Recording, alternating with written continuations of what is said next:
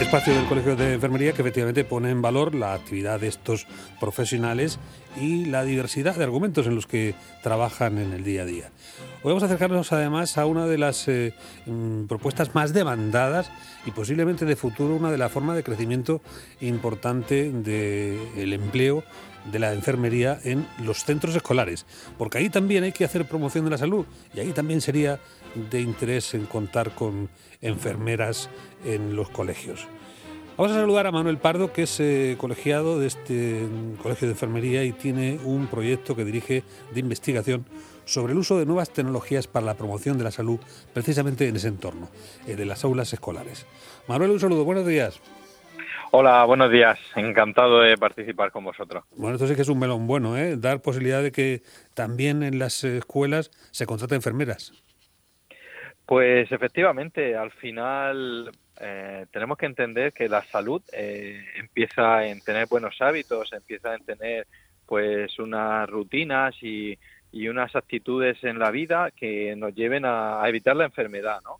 Y esta es la parte más importante que tenemos que recordar siempre los sanitarios y recordarle a los pacientes, que la salud empieza mucho antes de que tengamos esa enfermedad, de evitar solo la enfermedad y claro, si somos capaces desde que los niños son pequeños de crearles esos hábitos, de enseñarles cuál es el camino idóneo para que su vida pues sea pues como todos queremos, ¿no? Llena de felicidad, con deporte, con actividades y así pues pues tener eso, una calidad de vida pues pues muy grande, ¿no? Ya hemos visto en otros países que que las medidas y la prevención está metido desde el ámbito escolar y no es algo externo, ¿no? Al final forma parte de, la esencia de, los centros educativos también. Generar hábitos de salud es un reto que no se ha abordado todavía desde la escuela, pero que es verdaderamente eh, imprescindible para tener en, el eh, futuro pues una sociedad mucho más mucho más saludable, ¿no? Con, una serie de, preceptos que vayan descubriendo, que son al final consumidores de la sanidad y que son los que van a eh, demandar pues de manera más exigente esos servicios que bueno, lo ideal sería eh, ahorrarse. Efectivamente, al final está claro ¿no? que la inversión en, en la prevención es la que tiene mejor coste-beneficio que luego una vez ya que ha aparecido la enfermedad y además una vez que está la enfermedad pues lleva otras situaciones de padecimiento, de sufrimiento por parte del paciente con lo cual deberíamos de plantearnos, ¿no? A lo mejor enfocar un poquito los sistemas de salud y, bueno, pues no solo invertir en, tratar a las personas que ya tienen la enfermedad, sino en invertir una cantidad de, esfuerzo económico y de personal en que, en que las enfermedades pues se eviten, ¿no? A través de hábitos saludables, de la comida, del ejercicio, de evitar abuso de sustancias tóxicas, y bueno, pues esa parte que también hacían ya algo los docentes, ¿no? Se hacían también pequeñas actividades y, y también tienes, eh, tienen actividades de educación para la salud y formación en sus planes, pero creo que al final el trabajo en equipo, ¿no? Que es algo tan maravilloso que siempre oímos, el trabajo en equipo de poder colaborar entre sanitarios y docentes eh, con un objetivo común hacia los niños, pues al final es algo que podemos reforzar mucho ese aspecto dentro de los centros educativos. Bueno, pues concretemos en qué sentido van esas investigaciones que realiza sobre este empleo de las tecnologías en la promoción de la salud. Pues desde hace varios años en, la universidad en la que yo trabajo, en la UCAM, eh, tenemos un proyecto de investigación muy importante sobre la reanimación cardiopulmonar y cómo hacérsela llegar a los niños, ¿no? Si al final fuéramos capaces de formar a todos los escolares de hoy, en el día de mañana, pues tendríamos una sociedad formada. Y lo que hemos aprendido es que los niños, eh, pues quieren jugar, quieren cantar, quieren divertirse, eh, están acostumbrados a trabajar y a tocar la tecnología, ¿no? Han nacido, son nativos digitales, han nacido eh, pues tocando un móvil táctil de sus padres, de sus padres, utilizando una tablet y al final eh, para ellos es un medio muy habitual. Y lo que hemos hecho en nuestro grupo de investigación en reanimación cardiopulmonar en el ámbito educativo pues es tratar de ir a su lenguaje y tratar de ir al medio que a ellos les gusta y eh, estamos trabajando en el uso de realidad aumentada, de realidad virtual, de juegos interactivos y justo ayer estuvimos grabando una canción para enseñar a los niños a hacer eh, una reanimación cardiopulmonar. Bueno, ¿estas aplicaciones están desarrolladas ya?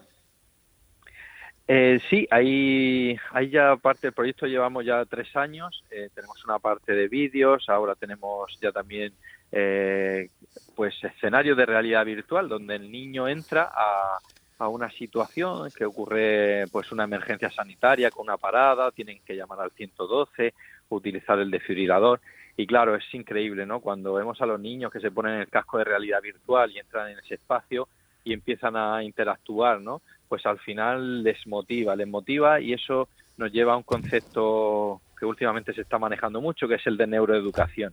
Si somos capaces de hacer que el niño se divierta, somos capaces de coger su atención y al final aprende. Y en eso nos basamos, ¿no? En trabajar también sobre la educación y las emociones.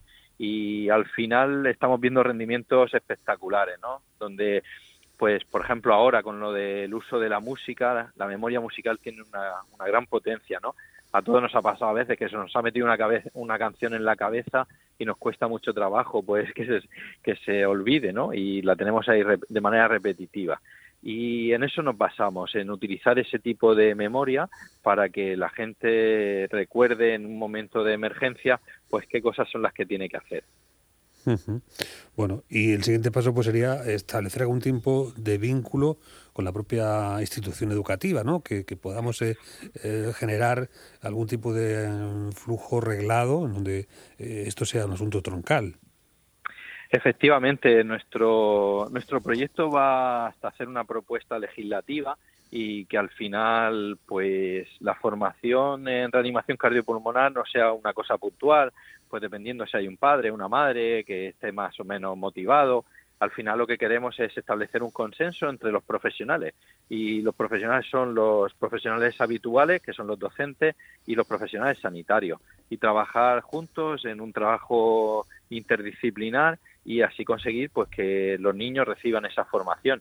Ya las últimas guías de la comunidad científica recomiendan que los niños deberían de recibir una hora de formación de este ámbito al año eh, durante toda su etapa educativa. Hasta el momento solo se tenía en cuenta enseñar a los niños a partir de 10-12 años, pero las últimas publicaciones ya nos indican que no, que tenemos que ir con niños más pequeñitos y tenemos que empezar a jugar con ellos, a enseñarles qué es el 112, bueno, el 112, perdón, a enseñarles a reconocer una situación de emergencia. Y bueno, hace poquito, ¿no? También hemos visto los medios de comunicación, pues una niña de 6 años que ha podido ayudar a, a su madre que estaba en una situación de emergencia con una hipoglucemia final los niños, si somos capaces de instruirlos, si somos capaces de jugar con ellos, de, de tratar de evitar los tabús y enseñarles, eh, les damos seguridad y tienen muchas más capacidades de las que a veces los adultos creemos. Mm. Bueno, como ven, es una iniciativa que está en ciernes y que tiene pues ese alto propósito, conseguir del mañana una sociedad por parte de los, eh, los que ahora son niños jóvenes, pues eh, más eh, formada en el ámbito de, lo, de la salud. un conocimiento que, como decimos, puede favorecer pues un sistema saludable también en lo económico, que sea sostenible para generaciones venideras. Manuel Pardo, muchísimas gracias y suerte en este propósito. Muchas gracias a vosotros por invitarnos y al Colegio de Enfermería por tenernos también siempre muy presentes.